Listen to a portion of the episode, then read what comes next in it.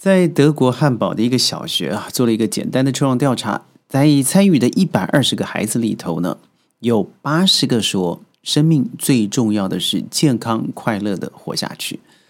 而到了中学，也就是大概十八岁以前，做了另外一个抽样，位置也在汉堡，那是一千个学生，他说的是，我必须要找到一个好的工作，让我安身立命。而同样在汉堡也做了一个调查，那在机场所做的哦，来来去去，你必须要证明你是德国人，你就可以有这样的机会参与问卷。题目是什么东西最重要？而您知道吗？在一千个里头，有百分之九十三的人选择。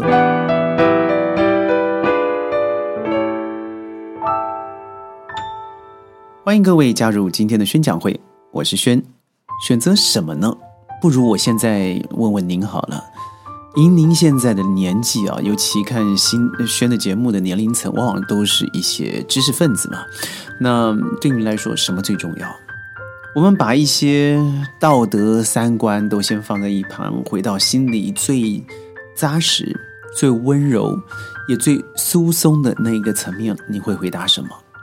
好吧，告诉你，将近九成的德国人，他所回答的是钱。我说到钱，或许你已经回答了这个答案。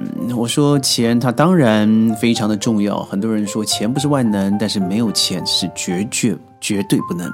但是钱，它真的可以买到一切吗？这个现在我相信，你只要打了“心急飞”这三个字啊，你一定会非常的讶异。这个曾经拥有将近九百万。抖音粉丝的超级网红，他可以在一夜之间和客服讲完电话以后，哈一声就把自己的拥有九百万网红的这个抖音账号给关了。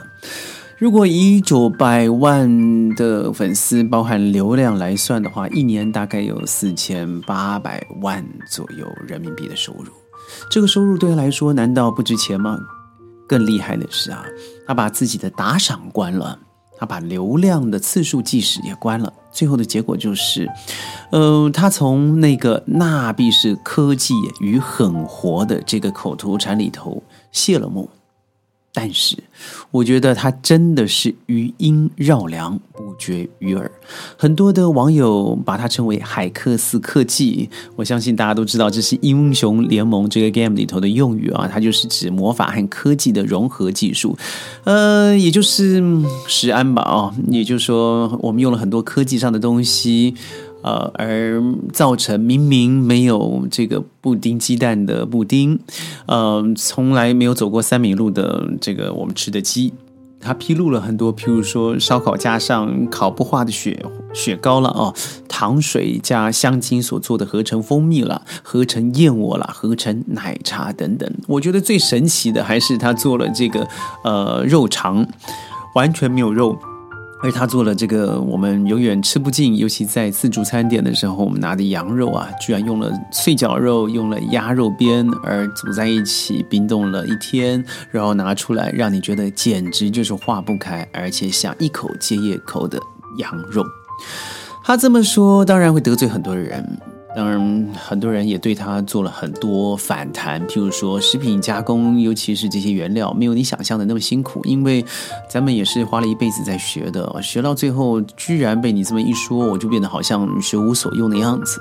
但是事实上，您不用对号入座。我们不能否认的是，我们的确在嗯这个食品安全上面叠的太多跤了。所以，辛吉飞他的出现，他只是提醒了我们。你不是只是吃了一个珍珠奶茶，如果它还是一个真正有原产地，而且是完全不经过过度加工的产品，那不过就是一个鸡腿饭盒、炸鸡腿饭盒的热量。但恐怖的是，你所吃下去的，如果它不是只是一个简单的食品，而它是很多加工，尤其以黑科技科技所造成最后的结果，那我们吃下去的并不是食物啊，那可能是一种毒素啊。它只是提醒我们要特别小心。我们生活看到，尤其那些特别夸张的，我不是说便宜就不好，而是特别夸张便宜的东西，它可能里面的含量就这么不纯正。所谓的“一分钱一分货”，我记得马云马先生他曾经说过啊，他说我们为什么要把自己努力赚来的钱拿在年近老了以后买药吃呢？这句话我记得，呃，辛弃飞用了很多次，咱们叫他飞哥，他用了很多次哦。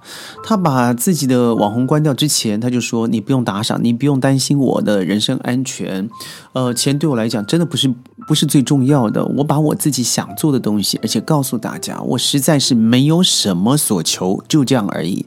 所以钱，我自己有自己可以做的东西，可以让自己糊口的东西，但它对我绝对不是最重要的事情。”也就因为如此，很多从三十万的网民一直暴增到了最后六七八百万。他最后虽然关掉了以后啊，很多很多的网红，包含轩也是，一直想着追随着这样子的人。到底社会上存在有多少人还愿意不是为了利益而去做一些奉献与付出呢？我看到。很多的业内人士啊，在网络上面留言写，这个飞哥的视频内容争议太大了。那么他可能只是贩卖焦虑，让我们觉得担心害怕，而这样子炒作自己的新闻，甚至拿到流量。但他的目的是什么？谁会把自己的人身安全放到第一线？他的确受过了一些挑衅，而谁又会让自己在得到这样多的流量和关注的之下不带货？不让自己想办法从流量里头赚钱，而说删了就删了。他说的这几句话，他是这么说的：他回抖音的客服，他说哪一个作品违法违规了啊，还是违背道德了？你可以认为我的视频质量不好的话，那就直接把它拉掉就好了嘛。但如果你认为我的视频违规，那你就删掉就好了，或是把我整个号注销都没有关系，因为我没有靠你们变现，是行吗？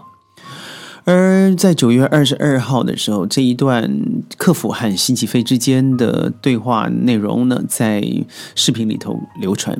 这整个全程录音的录像和抖音客服之间的对话，呈现了这个就是发在辛启飞的快手账号，叫做“烤面筋”的阿飞。所以我建议您真的可以去看一看。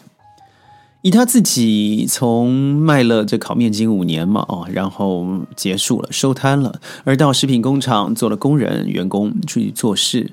他在这个过程里头，他对所有的产品，他不指名道姓的做批评，他告诉你，这就是我们现在看到的科技和狠活的结合，这样子也让一些酱油厂。比如说海天酱油，呃，的确也中标了，当然也拉拔了一些曾经努力付出。譬如说某家公司，我们都知道惠字开头的，它的果汁好像特别不好喝。有人说我喝芒芒呃这个芒果汁就过过敏，喝别家都没问题，灰喝它的这个就就就就过敏了，代表它是纯芒果。的确，飞哥也说它比较难喝，那就是因为它放的食品添加剂少很多，它比较纯。所以，当然，我们看到海天酱油的这段这段故事，我也觉得也不是非常公平。因为每一种产品，不论在国内卖、国国外卖，都会有高中低阶，甚至更细分的一些程度。所以，你花钱，你可能拿拿拿到的是更多的钱，你会拿到的是更纯而且酿的更久的酱油。那如果你要短一点时间的话，那勉不其然的一定会加上食品加工器，而让你比用比较低廉的价格，可以享受非常香。性的口感，这也就是飞哥啊，在过去这段时间之内一直告诉我们的。如果你认为你只想贪便宜，那你可能用您的健康来换；但如果你真的想多付出一些，让自己得到一些健康的生活的话，你要记得先要了解它整个化学成分是什么，它的食品含量表又是什么。所以，譬如说，他说了油炸麻花，呃，这个呃，油炸麻辣花生一百克，熟芝麻一百克，食用盐五克，呃，这个调料味精五克，糖十克，加入清水三百克，再搅匀拌均匀，一碗麻辣烫和火锅必备的油炸花生芝麻酱就这样完成了。而不止芝麻酱啊，就连深受很多年轻女孩很喜欢的，呃，这个奶茶嘛。譬如说，港式黑糖珍珠奶茶也不能幸免，因为奶茶里面没有茶，只有这个植脂末和奶香精。就连茶叶也不是真的茶叶，而是茶末渣子。所以，譬如说，你看牛肉粒啦，哦，这个花生露啦，合成蜂蜜啦，透过了阿飞以后啊，我觉得飞哥以后，它就变成了一个科技与狠活。很多时候，我轩也是在用餐，你会怀疑。这样子的东西用这样的价格拿到，尤其很多时候我在泰国吃，呃，以前了啊，那在大概十年前左右吃那种自助餐的时候，你会非常怀疑啊，那个肉是真的肉还是什么样的病死肉？但是的确让人觉得害怕的是，我们不知道它到底从何而来。所以我认为你说它贩卖贩卖焦虑吗？不然呢？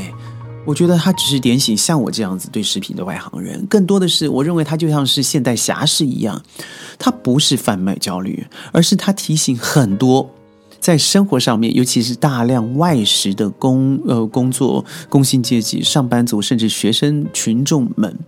你必须要监督自己的健康，而从自己买的东西开始，这不是正确的事情吗？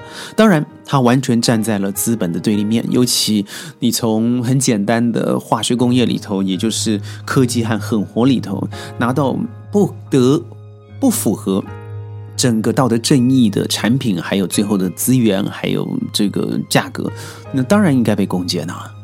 所以我不知道。未来在抖音上面还会不会有这个侠士辛吉飞？但他现在在快手或是一些真的被他看中的、被他邀邀邀请他去的做一些直播的活动的，我觉得他的确用他过去的一切，有些一一一刀砍的把自己的这个粉丝也都断了，这样子的行行径啊，他值得令人钦佩。最后，我们想想，如果这个社会里头多一点像辛吉飞这样子的人。他想到别人的健康，他每一集在制作的时候并不随便，而他说话铿锵有力，他有凭有据。那世界会不会少一些纷争？人和人之间会不会多一些信任？而我们会不会回归到一些你比我好，你比我更重要的一个祥和社会呢？如果你喜欢我们的节目，记得一定要留言、点赞、转发，强烈推荐。我是轩宣讲会，我们下次见，拜拜。